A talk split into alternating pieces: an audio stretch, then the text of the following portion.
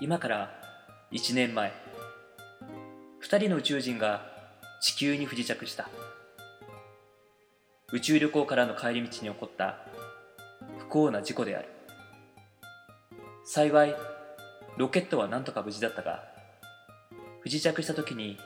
燃料タンクにひびが入り燃料のほとんどがなくなってしまったなんとか燃料を作れないかと調べた結果地球人の感情が燃料に代わるエネルギーになることが分かった噂によると地球ではラジオというものが流行っていて地球人の感情エネルギーを集めるのに最も適しているらしい2人は見よう見まねでラジオ番組を始めることにしたコンピューターによると1年もすれば星に帰れるだけのエネルギーが集められる計算になる2人のラジオは山あり谷あり試行錯誤の連続だったが反響を呼び1年の時を経て念願の星に帰れるまでの感情エネルギーを集めたまだまだやり残したことがたくさんあって心残りだが楽しい日々だったと2人は懐かしいんだロケットへのエネルギー補充が終わり2人はロケットのシートへ座ったあとは発射スイッチを押すのみであるだが2人とも黙ったままスイッチを押そうとしない沈黙の中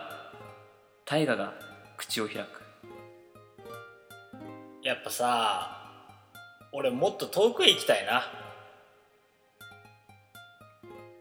そうだねじゃあこれっぽっちの燃料じゃ足りないな2人はロケットから降りベロモコディスコスタジオへと向かったベロモコディスコセカンドシーズン始まり始まり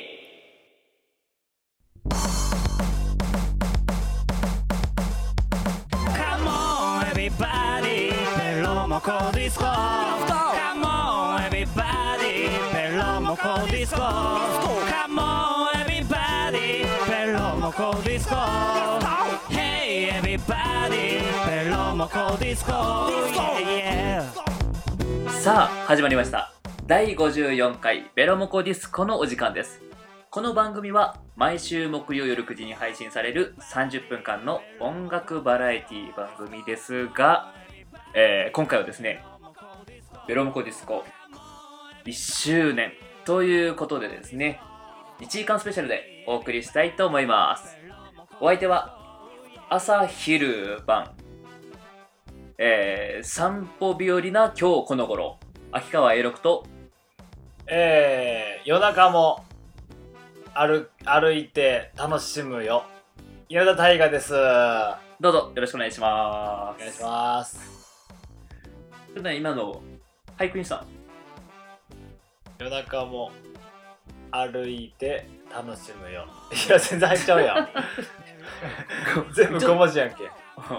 なんか五七五っぽいリズムで言ってたからああ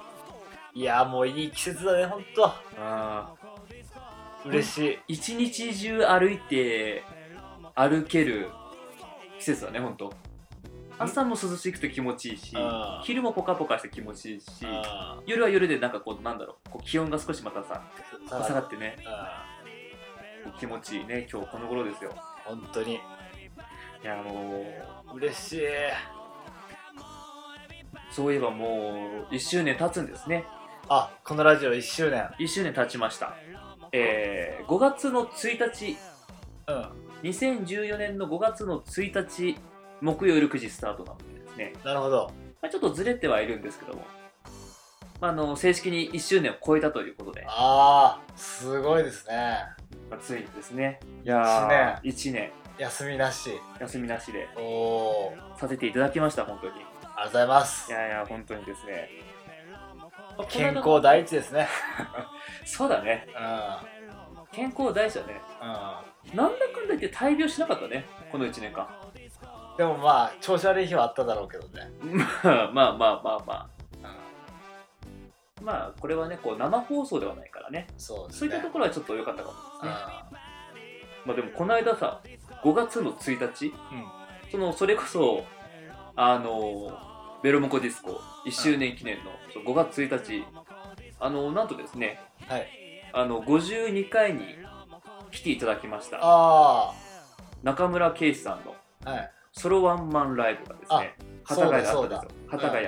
36度5分ちょうどその放送を俺大阪で聞いてました、そうかその時期だよねうん、で行きましたワンマンもまあまあもうね5月1日あのベルモコディスコの2人でですね久しぶりだよねああいうねこうなんだろう2人でライブ行くみたいなああかな地球屋とかであるかああそうねそれこそあのモンテリマとかのねうん、うんいやいいライブだったね面白かった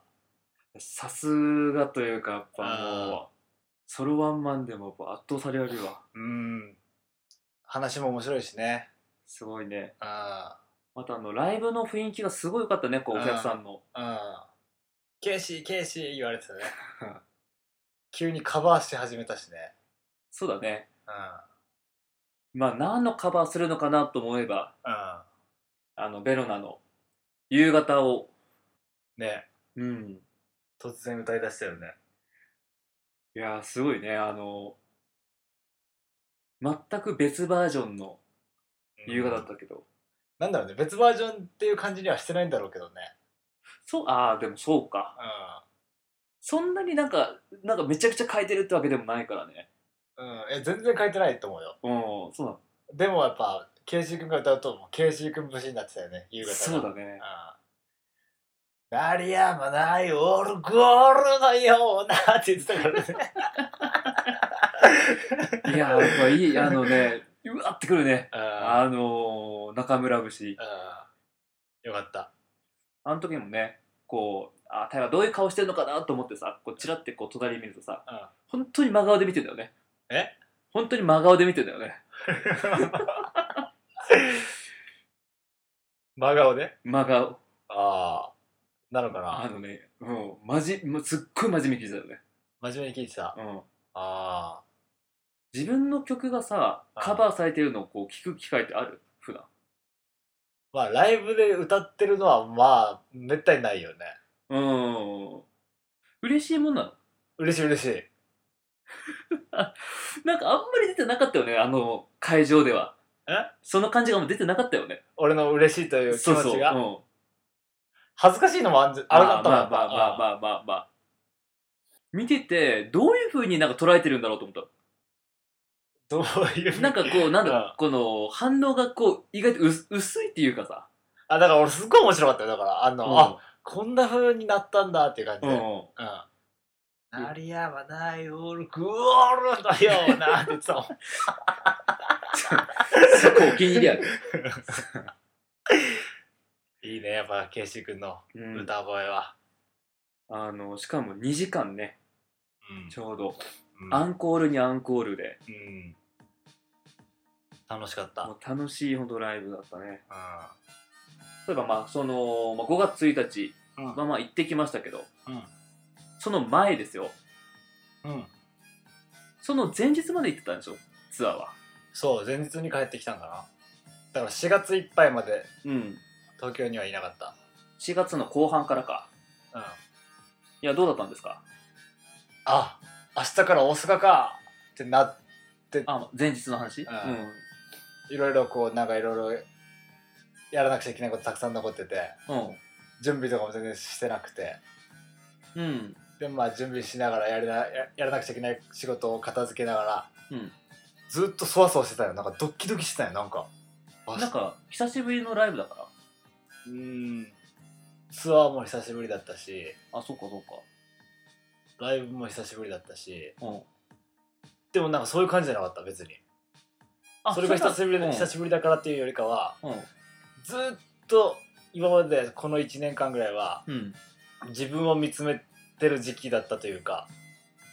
ああまたうちにうちにっていう感じうんかうち、にうちに向いてうんああでもないこうでもないってことをずっとしてきてうんいざ CD が発表できてうん今日から外に向けて発信するんだいっぱいこの CD 聴いてほしいって気持ちの中うんなんかそのねスイッチの入れ替わりがなんか全然できんでできんっていうかなんかそこがすごいそわそわしてだからどうどういう気持ちに持っていけるのか全く分からんでうんえっ、と新宿から大阪向かったんだけどうん新宿に向かうまでの電車の中でもう汗だくよね変な汗出まくって緊張とかの汗緊張は全然してないもうそれこそ変な汗変な汗、理由も分からず、うん、もう気持ち悪くなって本当にああれあれどうしたどうしたみたいな、うんフラフラになって、うんで水飲んでみたいなうん本当何のそれ汗なんだろうね何かしらでもまあそうか準備ができてなかったのかもね、う心の準備ん、うん、で大阪着いてうんそしたらもうなんかた楽しいって気持ちに変わったうわー楽しいって、着いた瞬間うん、もうそれこそまあかあのあれかなもうモードがもう切り替わったのかもねツアーモードというかうん結構今までのツアーってさこう大ちゃんたちとかとさ一緒に回ることが多かったじゃないああそうね俺一人での回るのって久しぶりかもな、初めてかも、もな、まあ、あの九州っていうか、まあ、熊本とかはね結構一人で回ったりはするかもしれないけど、うんまああそこはまああの見知った土地というかねうんまあねうんこういう大阪とかねこう遠征していくところではう結構初めてだったんじゃないんそうそうだから最初すっげえ俺いけんのかなと思ってかな まあそうだねもうい新宿行く前からさうんそんな状態だね肌荒れがすっごいブワーって出てきてストレスかなんかで、それはストレスかもね本うんでも大阪行ったらすごかったもう面白い人ばっかり新しい初めて会った人とかたくさんおって当うんいろんな人に出会ってでもなんかね、うん俺喋れん喋れんかった最初それいつもの大河じゃんああいやいやその人見知り的なことじゃなくてうん俺よくさ「いやなんでやねん」とかさうんたまに出るじゃん関西弁が、うん関西人でもなんでもないのにうんそれがあるからあそうもう向こうはホームだしうんしかもそういうのに結構敏感っていう かねそうそうそうそう、ううんーわあいつ偽物やんけみたいなうんわかるらしいんよやっぱ、まあちょっとしたいまあまあまあそうだよね熊本の方言とかもさうんちょっとなんか、なんか、あの、俳優さんがね、こう行ったりするの、なんかちょっと違うよね、みたいな。違うよね九州弁のドラマとかちょっと違ったりするよね、うそれと似てるあかれらってなるんだうね。ん誰か例えばなんかその大阪の人がボケだとするじゃんうん。 「えーなんでやねん」って普通に言いたかったんだけど「うんあってい うこうなんかちょっと一個引っはいはいはいはいかかるものがあるからうんタイミングもずらす逃すし、間がね、ぴったり合わない。うん、だなんて言ったの、その時。からもう聞いたなんでですか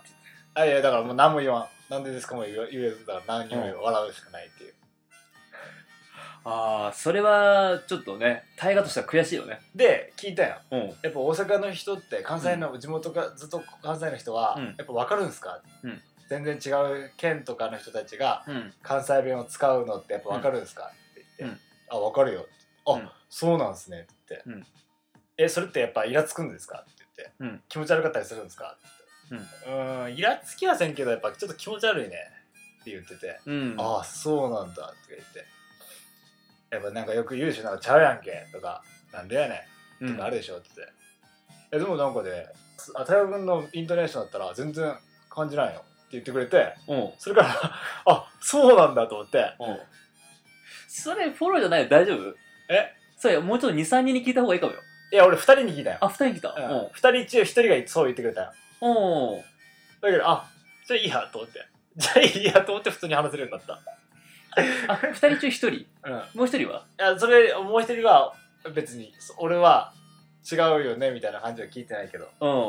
聞けばよかったね、せっかくだから。まあね本場で通じるのか、うん大河の関西弁が。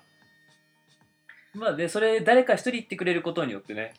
まあでもそう通じるか通じらんかと言ったらまあ通じるじゃんねうんでもそれがイラつくかイラつかんかが問題じゃん相手がそこでなんかねこう関係性にこうノイズじゃないけどなんかこう不協和音が出るとうんうん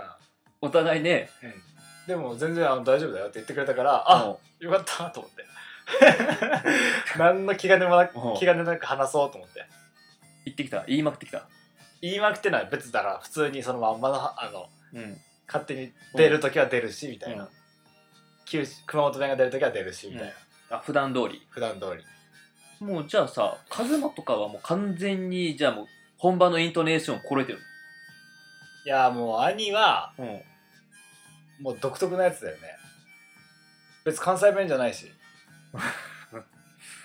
まあでもね昔っからさ熊本にいる時からさなんか関西弁っぽいうん、うん、こと言ってたじゃんね、でもやっぱ大阪にいる兄を見た大阪の人たちとの中にいる兄を見た時に全然やっぱ大阪弁じゃなかっあそうなんだ、た、もうあれはカズマ語なんだね本う当んに、なるほどねあそうそうそれであれでしょ大阪に行ってカズマの家にうんいさせてもらって、うんうん、もうランクが俺よりだいぶ上だ上だったなすごかったそうだったうんいい家だしうん、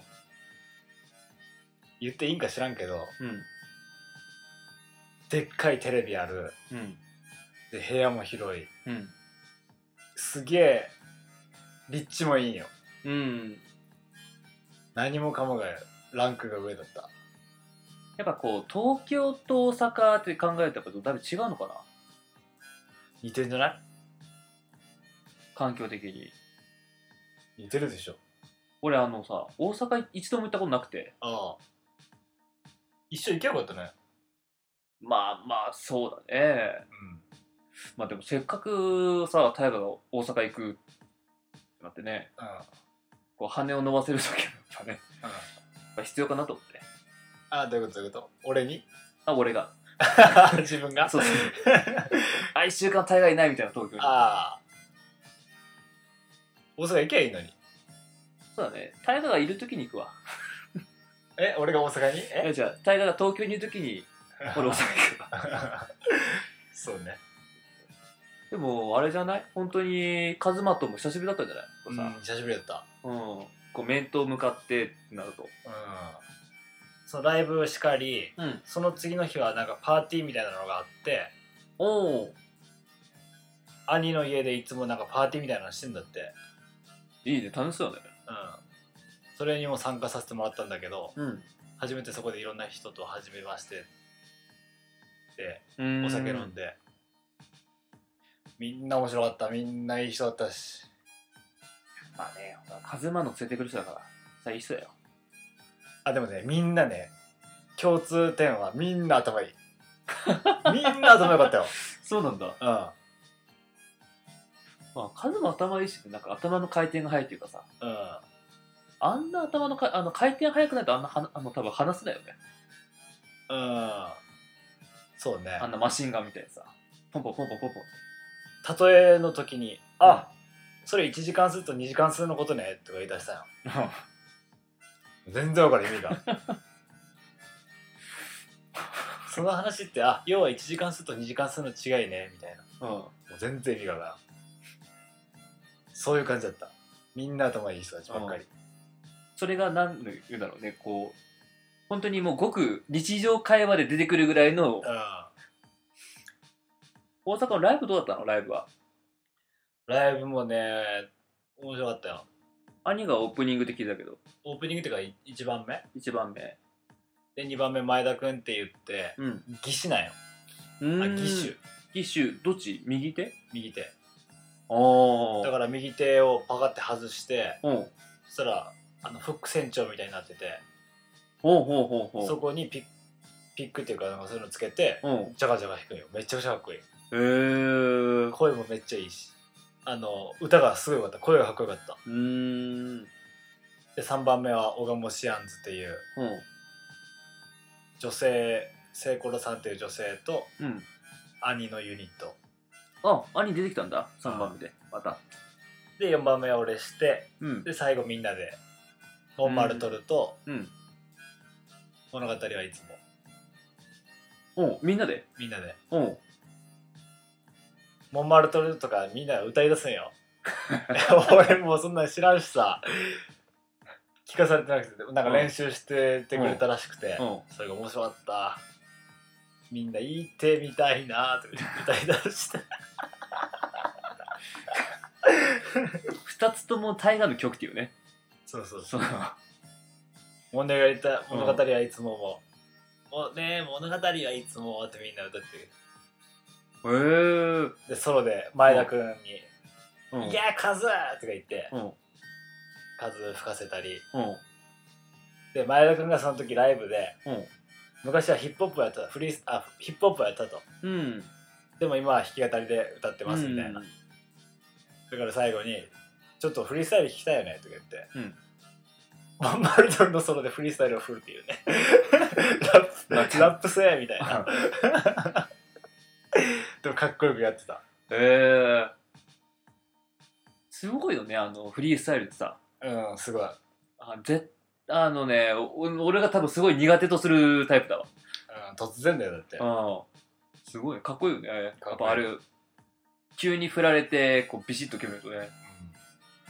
まあでもすごくあれだねこうあったかく迎えてもらえたんだねそうそうそう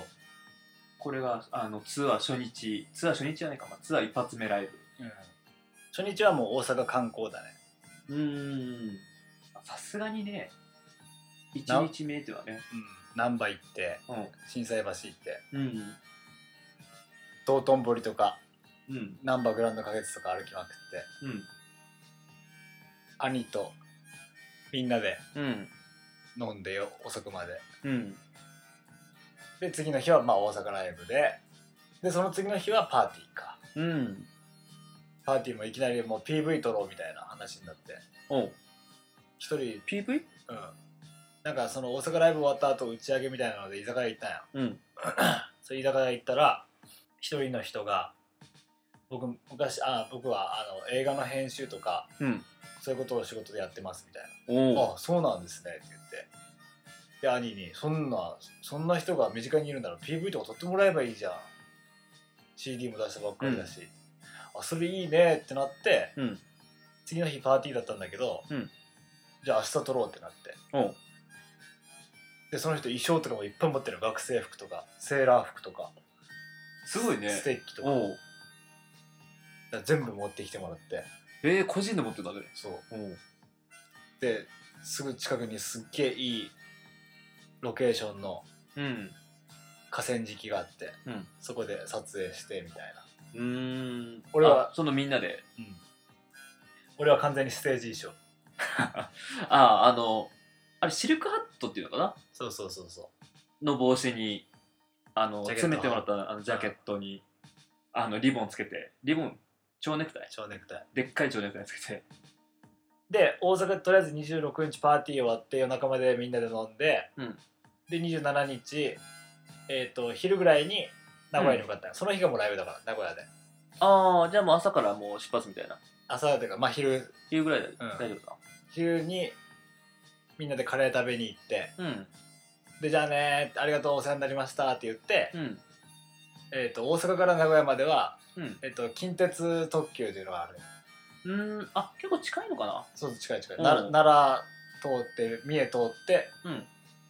行くやつなんだけど、うーんでもめちゃくちゃ快適だった 本当に快適だったまあなんかあの、まあ、ロマンス感みたいな感じそうそうそうそうああいう感じなのの、おー何時間ぐらいだうん、23時間じゃないおおそんなもんか、うん、でもどんどん田園風景になってすっげえ晴れてたし、うん、一日も雨なかったもん、ああよかったねのんびりで名古屋着いてうんもうすぐリハうーんしたらもう友達うんに会ってうん「おい久しぶり」とか言ってうんいろいろ話してでライブだねああもうじゃあ名古屋ライブはもうすぐ始まった感じかついてそうそうそうそう名古屋にいたの3時間くらいだもんライブ含めえそんなにうんえだってその日にじゃあ移動したってこその日に、うんまあ、愛知にはいたんだけどとうん名古屋からはもうすぐ移動あそうなんだ、えー、名古屋もね回ると面白かったのにそうそうそうそうんちょっと時間的にあれだったか今回はでも大阪でそれこそ一緒にやった人だ人がたまたま名古屋にいるってなったから、うんライブも来てくれたりとかおお名古屋の先輩とかうんがライブ見に来てくれたりとか、すっげえ嬉しかったうーん濃い3時間だったねうんパッてステージからお客さんの方見たら知ってる顔が何個もあってうん嬉しかったねそうだね普段行かない土地でそうそうそう知らない土地うでん、知ってる人たちがうん、の顔が見えてもうどんだけ幸せなんだろうと思確かにねそれはやっぱ幸せだよねう、うそっん、かそこでもうすぐ移動してって感じかそうそうそうでその友達の家に泊めてもらってうんその日はうんで愛知の有名な米田ああ米田コーヒー米田コーヒーうん愛知なんだよね発祥ねあそこ米田って確かなんかそうそうなんか名古屋の喫茶店がすごいっていうの聞いたことあるねあなあんいかやもうすごいよ そうだった平日なのにうん朝から満員だからねおじいちゃんおばあちゃんでああなんだっけあれコーヒー一杯頼むとゆで卵とトーストとかなんか全部ついてくるんだあそうそうモーニングうん、でそうだっそうだったたあついてくるというかかモーニングセットだったそうれが、んあもう全部セットなんだうん朝行ったからうんあ実際食べてみ た食べた食べたあ美味しかったでも美味しかったうんまあねそんなにこうフルサービスだとやっぱ嬉しいよねうんうんじいちゃんばあちゃん朝行くわと思うんじいちゃんばあちゃんの一方だったよ本当にううじいちゃんばあちんゃん高齢化社会これ名古屋発祥なのかなと思ってじゃあ米田コーヒーがあれか高齢化社会の引うんうんき金になってるのか名古屋じゃないか愛知発祥なのかなとあそっか愛知なんでしょうね米田コーヒーなんか俺まあでも行ったな吉祥寺のああ国立にもあるしねあでそうなんだできてたよね最近あれあったっけ地球屋の反対側にあったよ、マジでうん、えこの間いこの間ほら行った時にこの間ここにあったコーヒーだ反対側うん俺北北口にああそうだそうだそうだうん、北口にできてたねうん、あーだからやっぱ高齢化社会の波が来てんだね米田コーヒーに失礼やうん失礼ではないけどでもそれが名古屋編かそうそうそうあれ静岡行ったって言ってそうそうでその後静岡の友達と会ってたね帰ってきたって感じだねうん静岡ゆっくりしなかった静岡ゆっくりした静岡の浜松の海見てうん浜名湖を見てうんで帰ってきたって感うんそう昔行ったよね静岡じどこ行ったどこだっけあの茶畑行ったじゃんああいたいたいたあそこ沼津だよあそこ沼津ああれうん違うのし静岡じゃない静岡静岡あああだけだけど沼俺津はか全然もっと西の方もっと西あそっかあの浜松愛知寄りってことかうんだからかうんじゃあ沼津はがぜんじゃあ東の方だ東の方まだ東京寄りのう方んでも静岡とかさもうそれこそ本当久しぶりだったんじゃないそれ昔行ったきりじゃないそうだよねでもせっかく行くからさ俺長野とかも行きたかったし、うん三重とかも行きたかったし、ああ行ったことないなそううん、京京都都も行きたかったし、もうほんと西日本ツアーねうんんでもやっぱせ新鮮だったなんかほんとよかった大阪でもみんな人だったしうんやっぱツアーはねやっぱ人にお世話になることが多いからねうんいやほんとよそれこそやっぱ人とのなんて言うんだろうねこう関わり合いっていうのがさうんやっぱすごい増えるからね、うんもうそれこそライブもそうだしこう止めてもらったりみたいなのもね、うんやっぱ多いしねそうねなんかもっといいろんなとこ行きたいなと思ったもんうんなんかそれぞれで今流行ってる大阪で今何が流行ってるとか何が美味しいとかうん今大阪の音楽シーンはどうなのかとかうん今愛知はどうなのかとかそういうのを聞いたりしながらさ、うんああ今こういうことを頑張ってるんだなとかそれぞれの心境を聞いたりいろんな人たちの思いをこう身近に聞けて旅できるってほんと幸せだと思ったうんまた行きたいもん、本当はねやっぱもうちょっとゆっくりね回れるといいんだろうけど、うん本当はバンドで行きたいんだけどねやっぱうん。やっぱだんだんあで今回思ったのはうん。やっぱ前のアルバムしか知らんじゃんお客さんは、まあ、さすがね。うもう今回ね、あのー新しいアルバムだ新ししいうん。ん、だからその CD の歌を歌うのももちろん大事だろうけど、うん。ああ前のモンマルトル聴けるかと思ったとかうん。ローリングマン聴けるかと思ったとかって言われることが多かった、ああ。まああねーそこはね、そうだよね。そりゃそうかと思ったうん。そりゃそうかっていうかあそれありがたいなと思って、ありがたい反面、や歌歌えばよかったと思った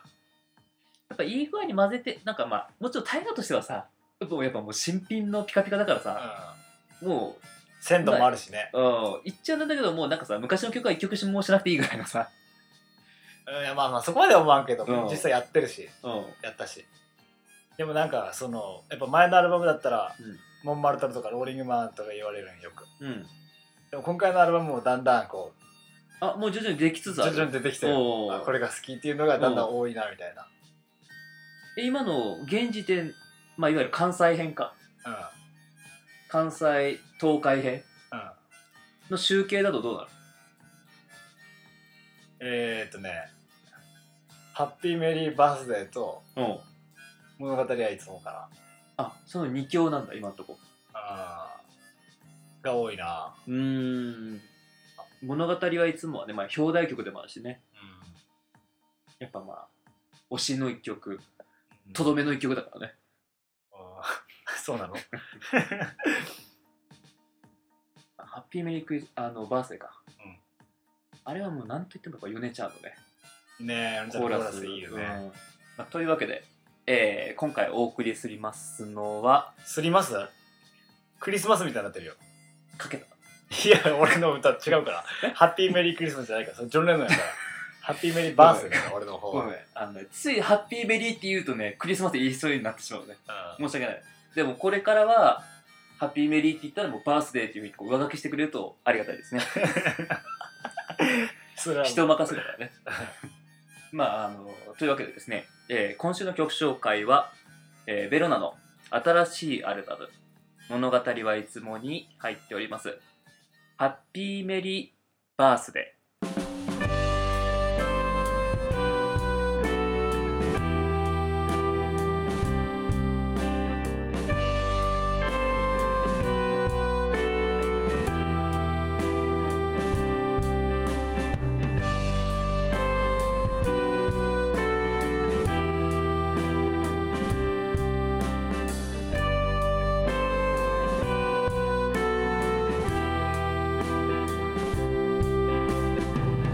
あなたの言葉はまるでハーモニカのようで柔らかいけど尖っていて力強いけどすごく繊細で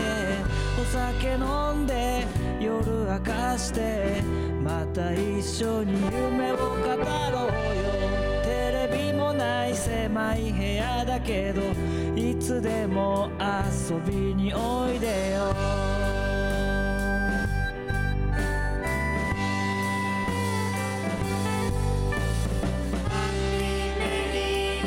君のせいでこんなに素敵な気分だよ君のせいでこんなに楽しいパーティー Birthday to you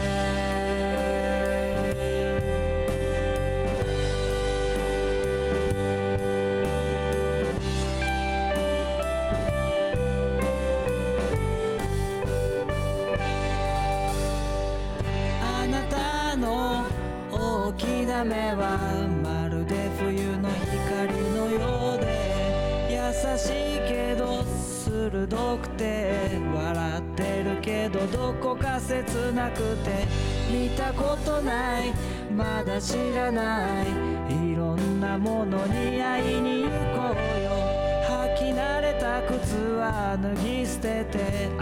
新しいこと探しに行こうよ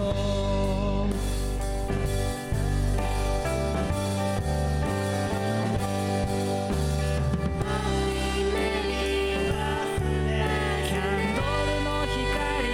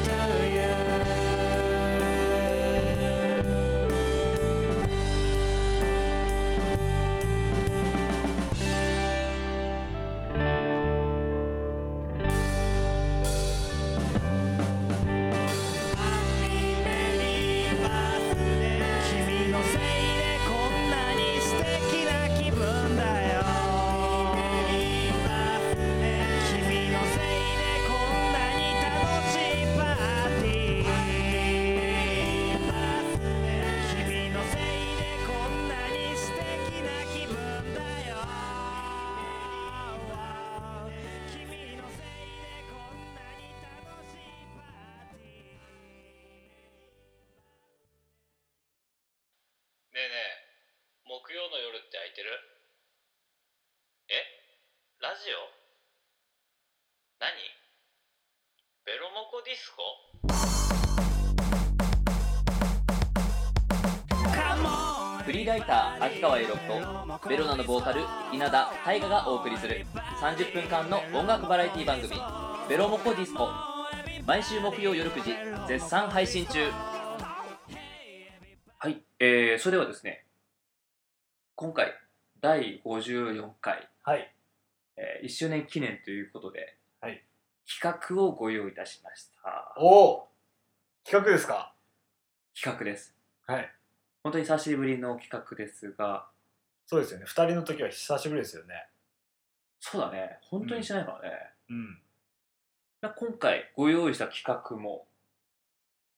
毎回ゲストの方が来ていただいた時にやってる例のあれをやりますはいそれでは行ってみましょはい、うベロもコロコロ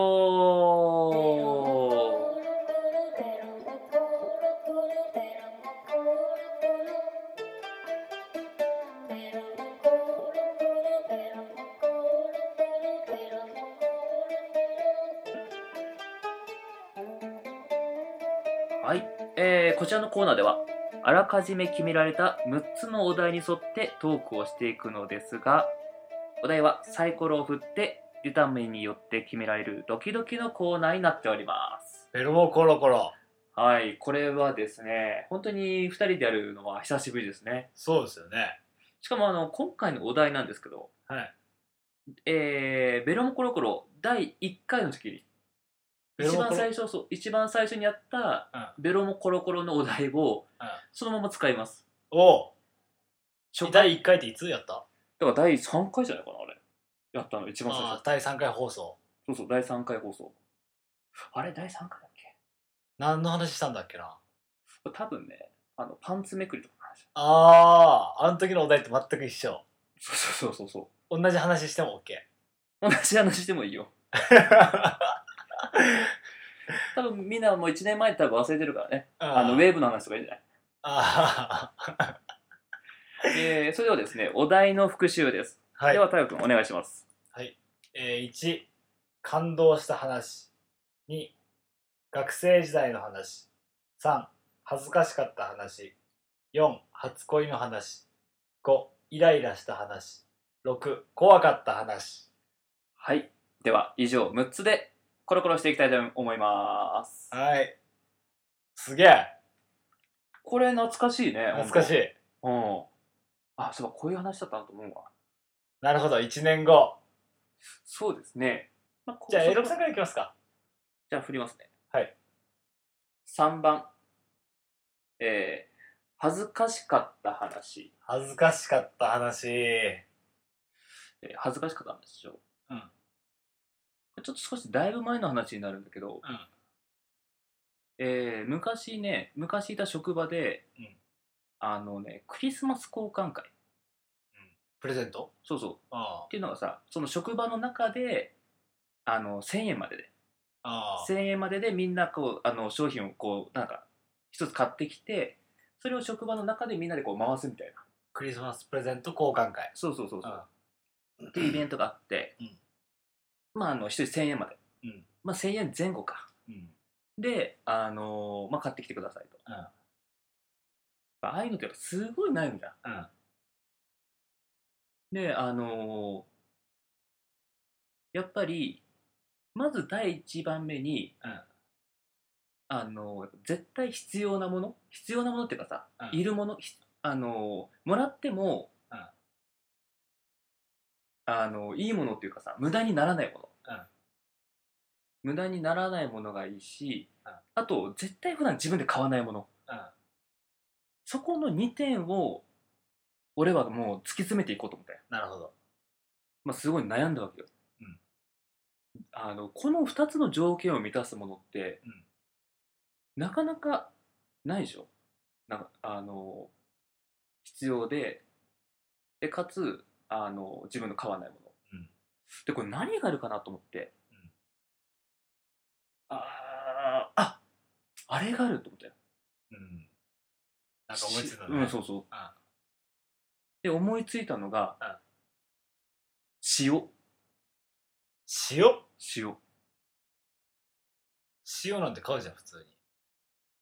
絶対人間だけど、うん絶対普段買わない塩塩を買おうと思ってああ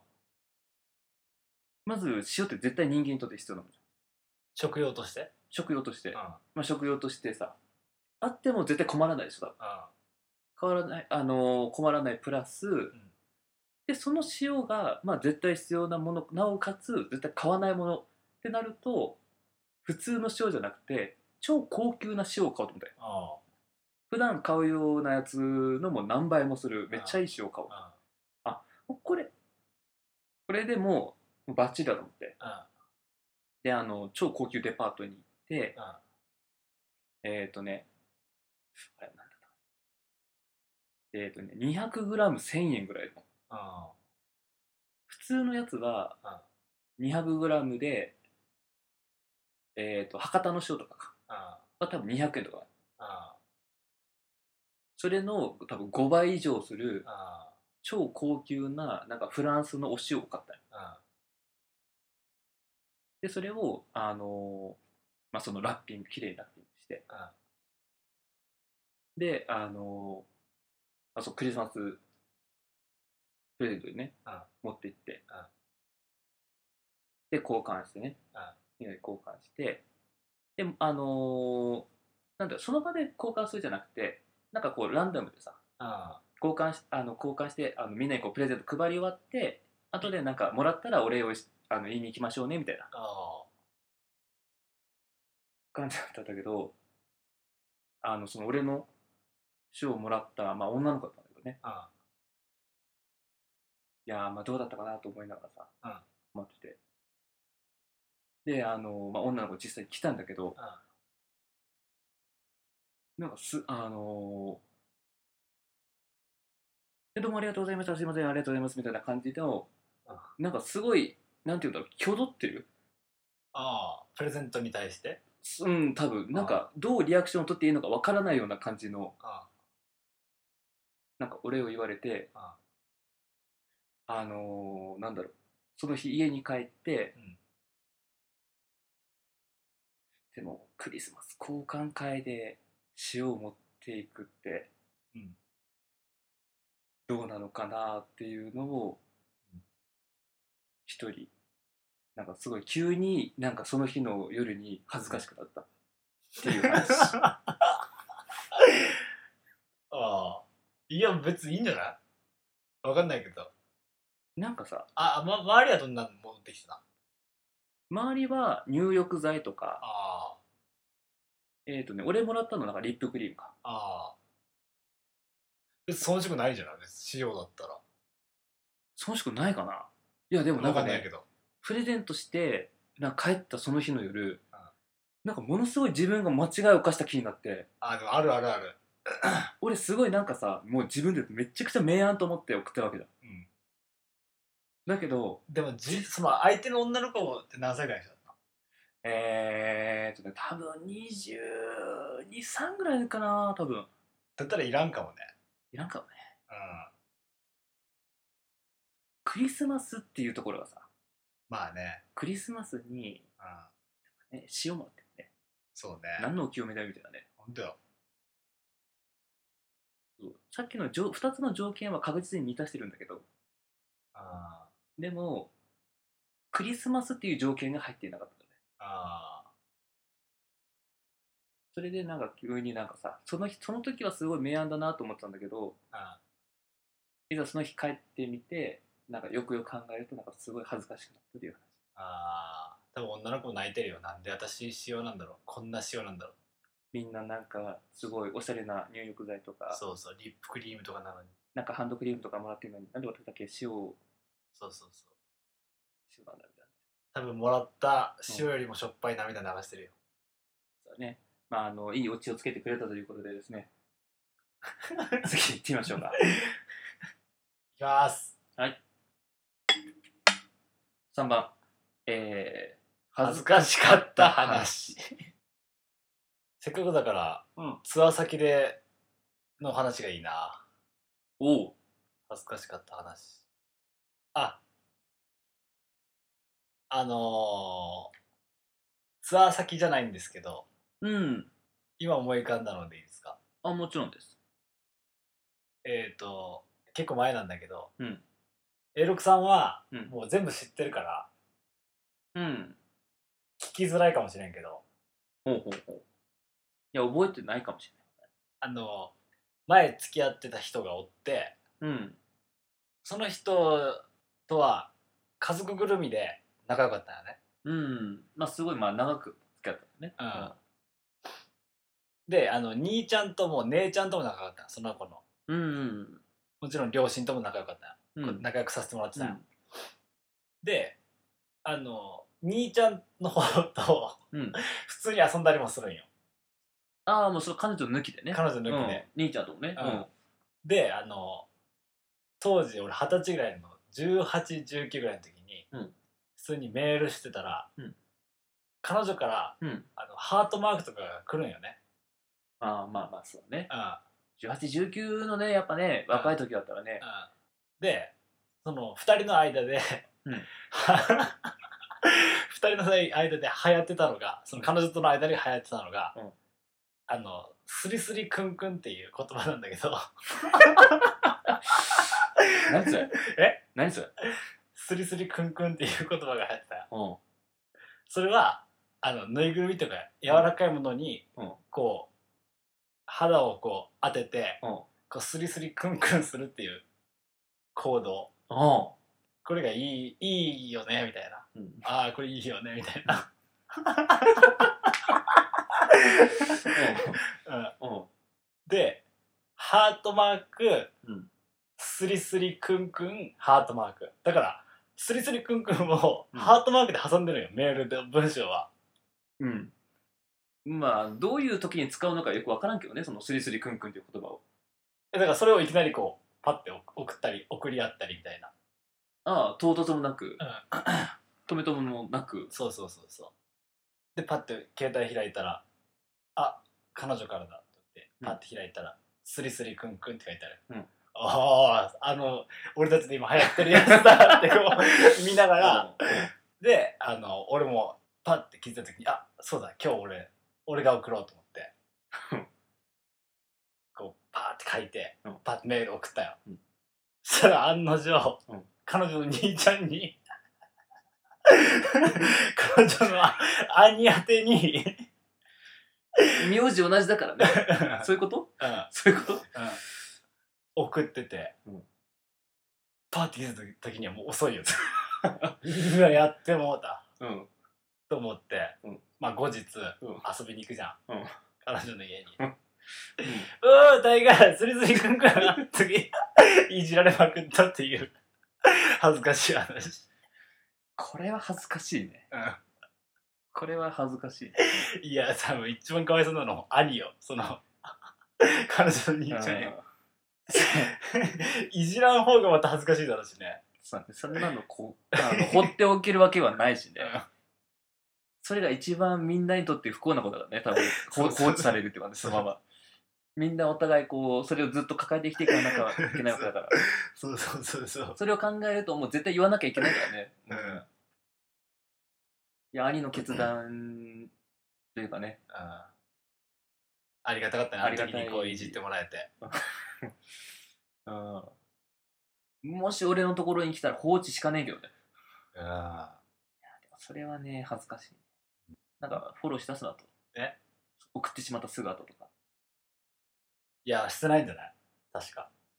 もう送りっぱなしでもうも話でう、まあでも彼女には言ったかもね間違えて、うん兄ちゃんの方に送ってしまったみたいなうん。それ妹もきついよね。 妹も妹もきついよね、これ。妹もさ、ねえ。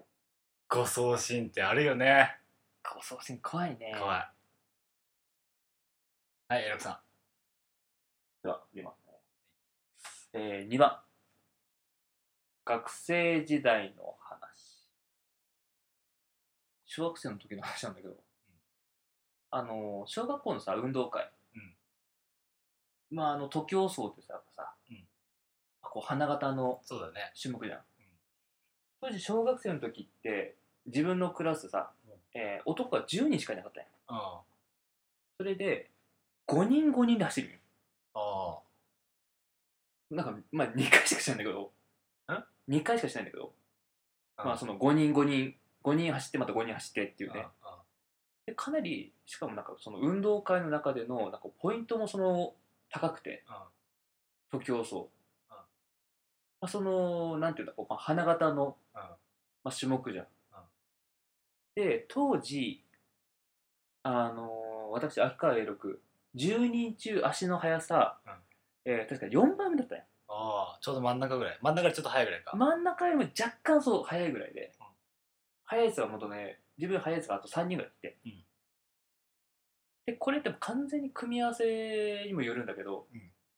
たまたま俺がその上3人は同じ組だった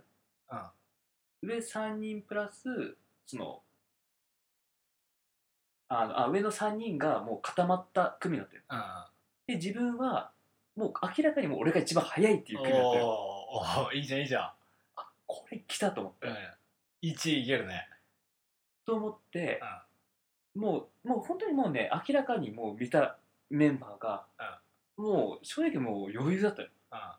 絶対取れると絶対取れるやつうんもうこれはもう絶対に1位取れるうんってやつで、で、あの、もうその日、その、時をあの時競争も本当に心待ちにしてたよね。で、いざ実際に、うんまあ用意、スタートってなった時に、うんやっぱもう最初の1本目から俺勝ったと思ったよ。ああもう出だしからもうもう出だしから俺勝ったと思 って、あのもう本当ねあの走る時にうん両手をもう上げ てあの ねだってね両手を上げて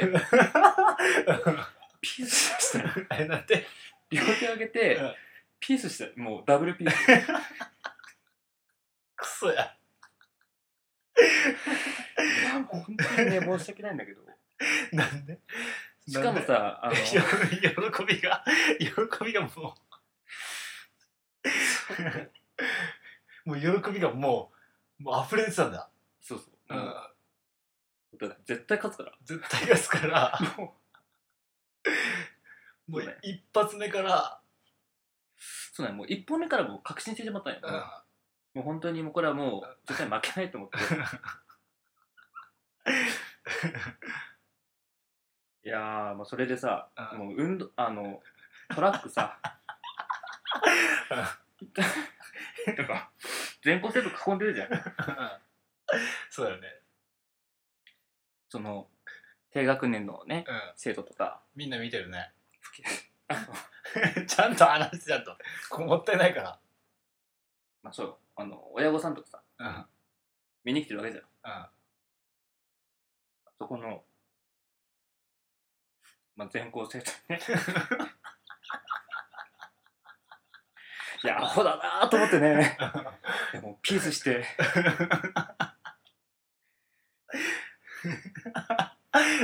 全校生徒それこそねその PTA の人とかねそうなそのふなんだっけその地域ののよ、人たちもみんな見に来てる、うん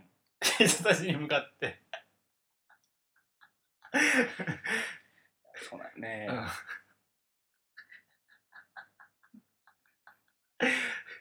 それでいやもう1位ですよ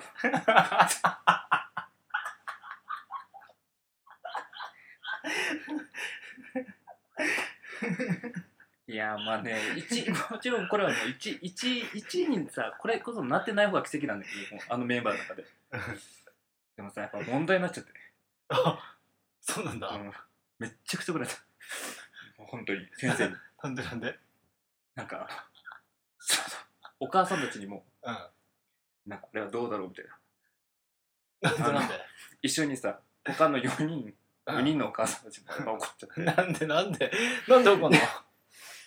ややりすぎだろうっていうね話でねあ余裕感が出た出てしまったんだ一生懸命走ってる感じじゃなかったんだうん両手のピ両手のピースだもんねであの満面の意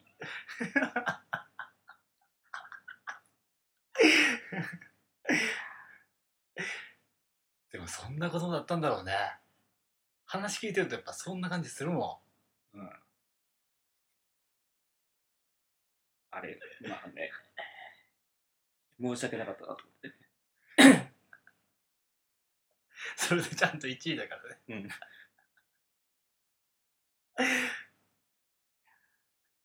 申し訳ない。あでも小学校多分ね、5, 5年生の時かな、あれ。だからそんなにね、もうちっちゃい頃でもないよね。あ物議をかましたよね、あれ。うん先生からもさ、怒られるしさ。でもその後にね、ほら、友達も10人しかいないわけじゃん、男。そうだねだかそら、の4人にめっちゃ反感食らうねまあ4人はしょぼんとしてるようんうんしょぼんとしてるんだけど、んやっぱりさ、もう同じ町内の子供とかもやっぱおるわけ。だからもうお母さんとかからも結構バッシングじゃないんだけど、え本人に直接まあえそうそう、なんかまあね、ちょっと、ちょっと当たりがきつくなったりもするよね。あうんーあいつ可愛くないとそうそうそうそう。何なんだあいつはみたいな。まあほらもちろん親からも言われるしさ。いやでも相当嬉しかったんだろうねそうそう。多分ね、多分ね、徒競走で多分今、その、なんだろう、6年間の中でさ、そんなぶっちぎりの1位なんか多分なかったんだね。あうん。ーあそのぶっちぎりだったやっぱあ、もうぶっちぎりぶっちぎり。最後のそのゴールテープ切るときに別ピースしてうん。切ったわけじゃないんでしょ じゃないんです。もう最初の一歩目からもう。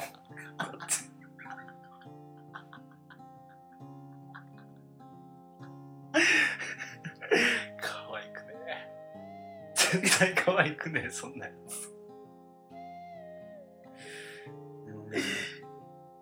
それとかわからない子供だったんだろうなと思ってて。でもそれ映像あったらおもろいだろうな今見たら飲んだ後に食べるラーメンみたいなそんな風になりたいな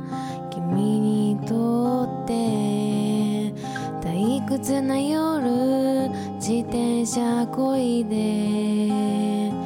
遠くまで行こうと思い立ったんだかっこよくなりたくなくてもいいと言って